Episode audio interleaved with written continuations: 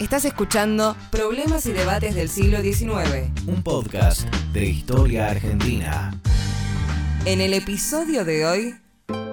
Lo que se ha arreglado debe tener lugar. Un malón en la frontera sur, 1870. Lo que se ha arreglado debe tener lugar. Según declaró un cautivo evadido, eso fue lo que dijo el cacique Calfucurá ante la insistencia de su yerno, el también cacique Olonco Cañomil, quien pedía suspender el gran malón que tendría lugar pocas semanas después. El ataque sobre Bahía Blanca a fines de 1870 llegaría casi hasta el centro del poblado y luego se extendería sobre un amplio territorio. Sería el segundo en el año, antecedido meses antes por otra gran incursión, esta vez sobre tres arroyos. El vínculo entre ambos malones, las dudas de Cañomil y las palabras de Calfucurá nos permiten asomarnos a los rasgos del vínculo entre mapuches y huincas y de las lógicas sociopolíticas indígenas. A medida que el Estado argentino se fue consolidando, en la última mitad del siglo XIX fue cobrando nitidez la perspectiva de expandirse sobre los territorios indígenas que habían continuado autónomos hasta entonces. Para las Pampas y la Patagonia, ello se efectivizaría entre 1878 y 1885, estableciendo su dominio sobre la tierra y cristalizando el estereotipo indígena en la imagen del malón como expresión de la barbarie. Sin embargo, en los años previos a las campañas, la frontera no era un espacio de conflictividad bélica constante. Desde el inicio de la década de 1860, los salineros conducidos por Calfucurá habían restablecido con el gobierno porteño, ahora nacional, el vínculo pacífico del que se habían beneficiado durante el gobierno de Juan Manuel de Rosas. Este consistía en el compromiso de paz, el respeto de las territorialidades, la colaboración mapuche frente a grupos considerados hostiles por los huincas, la posibilidad de comerciar en las localidades de frontera y la recepción periódica de bienes en forma de raciones y obsequios. Con una amplia red de aliados y parientes extendidos por el conjunto del Gualmapu, el territorio indígena, hoy fraccionado entre Argentina y Chile, el control del acceso a la frontera bonaerense era uno de los fundamentos de la influencia política de Calfucurá. Ese control era resultado de una construcción permanente, dado que las normas consuetudinarias del mundo mapuche no suponían mecanismos de castigos legítimos ni una fuerza permanente capaz de aplicarlos. Sostener los acuerdos para la paz o la guerra requería la construcción de consensos fundados en el prestigio frente a otros líderes que no estaban obligados a su cumplimiento.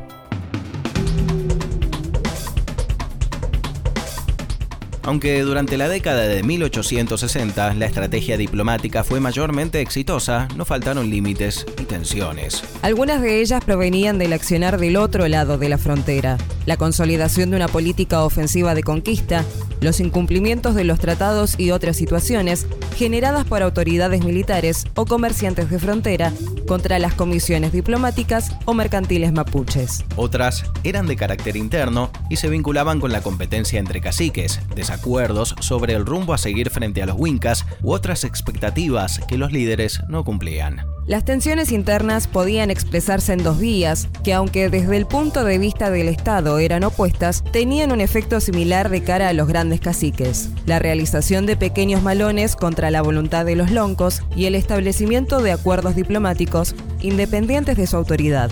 Cañumil estuvo entre que se separaron de Calfucurá para construir un vínculo independiente con el Estado. A mediados de la década de 1860, Cañumil y los suyos se instalaron cerca de Bahía Blanca, en calidad de indios amigos, dedicados al comercio y recibiendo raciones independientemente de los salineros. El origen del Gran Malón de 1870, precisamente, se ha asociado tradicionalmente con un ataque sufrido por este grupo. En abril de 1870, el jefe militar de Bahía Blanca llevó adelante una racia sobre sus toldos, apropiándose de todo su ganado y buena parte de sus familias, incluido el cacique, y dando muerte a decenas de personas.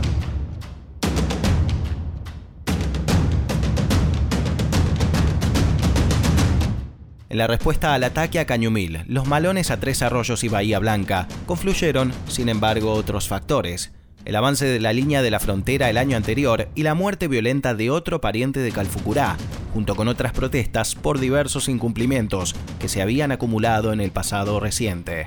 El Malón de Tres Arroyos, el más importante en el sur bonaerense desde hacía más de una década, Sin embargo, no puede explicarse solo desde las intenciones del líder salinero. La organización de una acción bélica de magnitud implicaba para la sociedad mapuche la convocatoria a diferentes grupos cuya participación no podía ser impuesta. De este modo, los procedimientos necesarios para llevarla a cabo, pautados y ritualizados, implicaban la formación de un consenso capaz de compatibilizar intereses distintos. El derecho a reclamar frente a un agravio, el deseo de recuperar familiares prisioneros entre los cristianos, el interés en obtener prestigio guerrero, la competencia entre líderes o simplemente la perspectiva del botín podía motivar a diferentes grupos y caciques que participaban en un malón.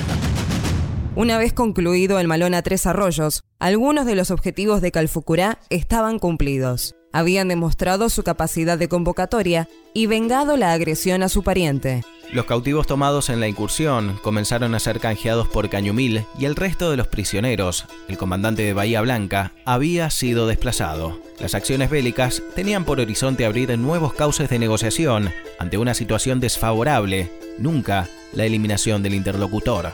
El propio Cañumil, recién liberado, buscaba retrotraer su propio estatus a la situación previa, recuperando su rol como indio amigo vinculado a Bahía Blanca. Pero la suspensión de lo acordado, el segundo malón, implicaba, para Calfucurá, incumplir lo consensuado con sus aliados, con costos mucho mayores que la posibilidad de malograr las negociaciones resultantes del malón a Tres Arroyos. Los otros caciques y capitanejos presentes, que habían dispuesto sus propios recursos al ser convocados y aceptar el llamado, no permitirían una vuelta atrás. En noviembre de 1870, lo acordado tuvo lugar. El segundo malón del año sobre Bahía Blanca fue mayor que el anterior y se desplegó específicamente sobre las propiedades de militares, estancieros, comerciantes e indios amigos implicados en el ataque a Cañomil. Esta selectividad, sin embargo, solo pudo ser conducida parcialmente por los salineros. Aunque deseosos de cumplir con lo acordado sin entorpecer a futuro el vínculo con la ciudad, no pudieron evitar que el ataque abarcara un amplio arco territorial. El carácter limitado de la autoridad del cacique, como un constructor de acuerdos incapaz de imponer su voluntad por la fuerza, también tuvo sus efectos durante el malón. La gran coalición guerrera que emergió durante los malones a Tres Arroyos y Bahía Blanca culminó una vez cumplidos los objetivos acordados. Retornados del malón que Cañumil no había podido evitar, los loncos y guerreros participantes volvieron cada uno a sus tierras y los salineros tomaron las relaciones pacíficas volviendo a comerciar con Bahía Blanca. Mientras el Estado presentaba una política crecientemente unificada, las lógicas políticas mapuches se caracterizaban por la fuerte autonomía de sus segmentos. Aunque Calfucurá podía convocar, como en 1870, miles de guerreros detrás suyo, terminado el acuerdo construido para la ocasión puntual, todo volvía a su estado inicial. Hasta el fin de la frontera, la búsqueda de un vínculo aceptable con los Wincas que orientaba las acciones de los grandes loncos, convocando a la guerra o buscando a la paz, dependería siempre de la formación de amplios y trabajosos consensos. Pero esos consensos, siempre acotados en el tiempo, enfrentarían el proyecto de expansión que cada vez con más claridad definiría el Estado Nacional sobre sus territorios. En cada ocasión que el incumplimiento de un tratado o una agresión puntual generara las condiciones para una convocatoria capaz de alzar miles de lanzas, ello sería seguido por un retorno a la paz y una nueva dispersión. Hasta que años después, las campañas del exterminio terminaran con el dominio soberano mapuche sobre el Hualmapú. Esta producción fue realizada por el Grupo de Investigación Problemas y Debates del Siglo XIX de la Facultad de Humanidades de la Universidad Nacional de Mar del Plata. Locución y edición. Natalia Muñoz y Sebastián Mangini.